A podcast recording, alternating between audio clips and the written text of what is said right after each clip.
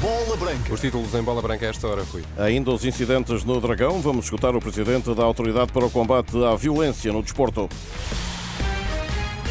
Bola branca aqui no T3 com Rui Viegas. Boa tarde, Rui. Olá, viva, boa tarde. Em última hora, a revisão dos estatutos do Futebol Clube do Porto pode ficar sem efeito e, desta forma, cancelar a continuação da Assembleia Geral eh, do último eh, dia com eh, tumultos.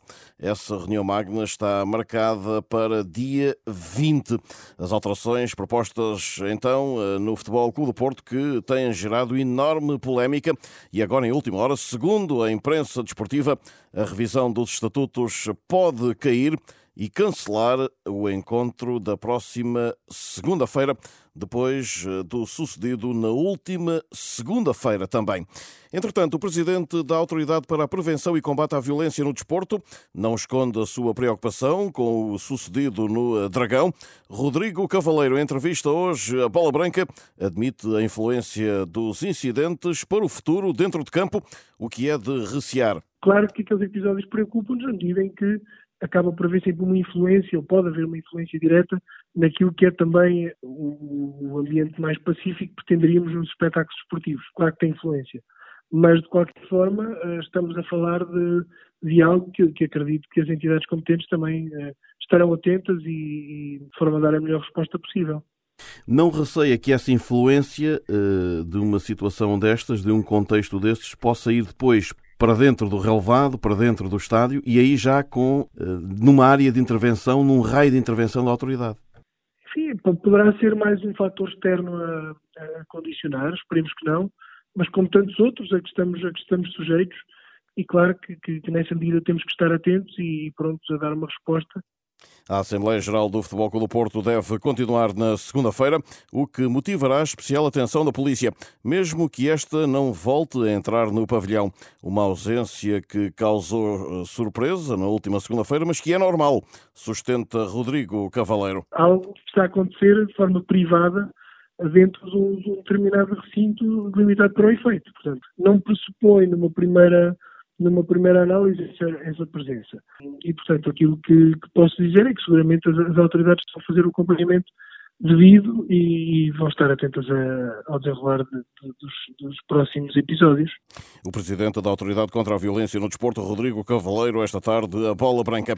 E também Luís Montenegro, presidente do PSD e membro do Conselho Superior do Futebol Clube do Porto, foi confrontado com a violência na Assembleia Geral dos Azuis e Brancos. É evidente que ninguém gostou de, de ver aquilo que foi público. Mas subscreveria as alterações estatutárias? Nem faço ideia quais são, com franqueza.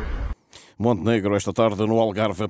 Henrique Ramos, eh, sócio do Porto agredido na Assembleia Geral, garante, entretanto, que o agressor é José Sá, membro do Conselho Superior do Clube. A denúncia foi feita hoje nas redes sociais.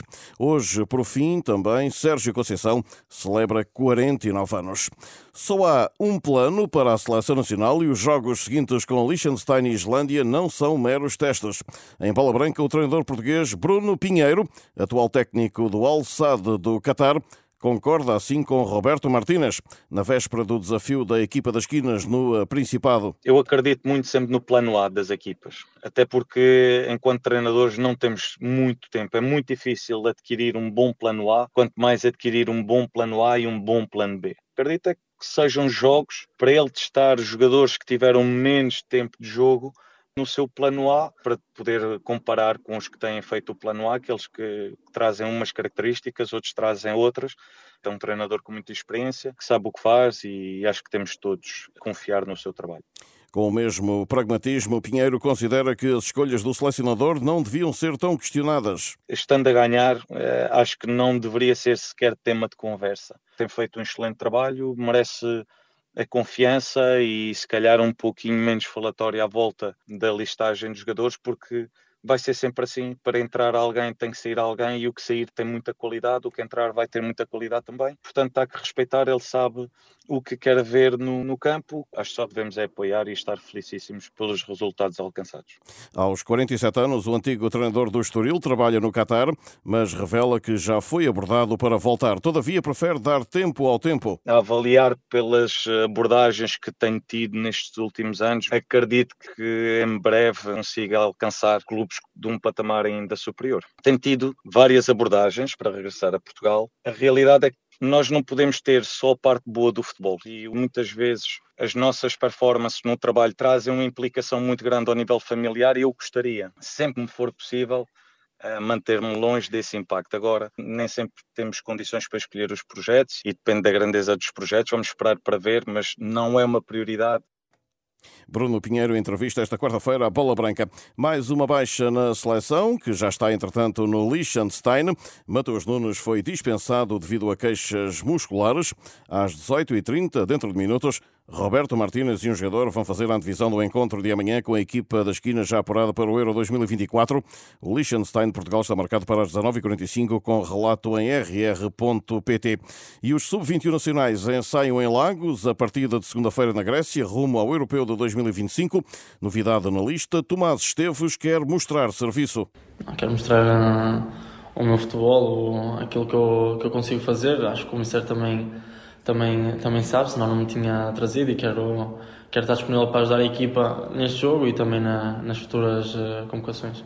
E o Sporting anuncia o deve haver do mercado de verão e revela que Jóqueres custou 20 milhões de euros, mas o custo pode chegar ainda aos 26. Já Yulman custou 18 com mais 3 milhões possíveis de bónus no futuro. Do Benfica, David Neres vai ser operado ao joelho esquerdo esta quinta-feira. O extremo brasileiro lesionou-se frente ao Casa Pia e só deverá voltar aos relevados em 2024. Duas trocas de treinadores na Primeira Liga. O ex-Gil Daniel Souza vai suceder a Daniel Ramos no Aroca, último da tabela. Segundo avançou o mais futebol. Ao banco do Casa Pia chega o ex-torriense Pedro Moreira, substituindo a Felipe Martins. E o Camacha Famalicão da terceira eliminatória da Taça de Portugal e de onde sairá o adversário seguinte do Benfica na prova, foi reagendado para as 14h15 do próximo sábado. Estava marcado para as 14h30. Estamos a sair, já sabe, fica tudo em rr.pt. Boa tarde.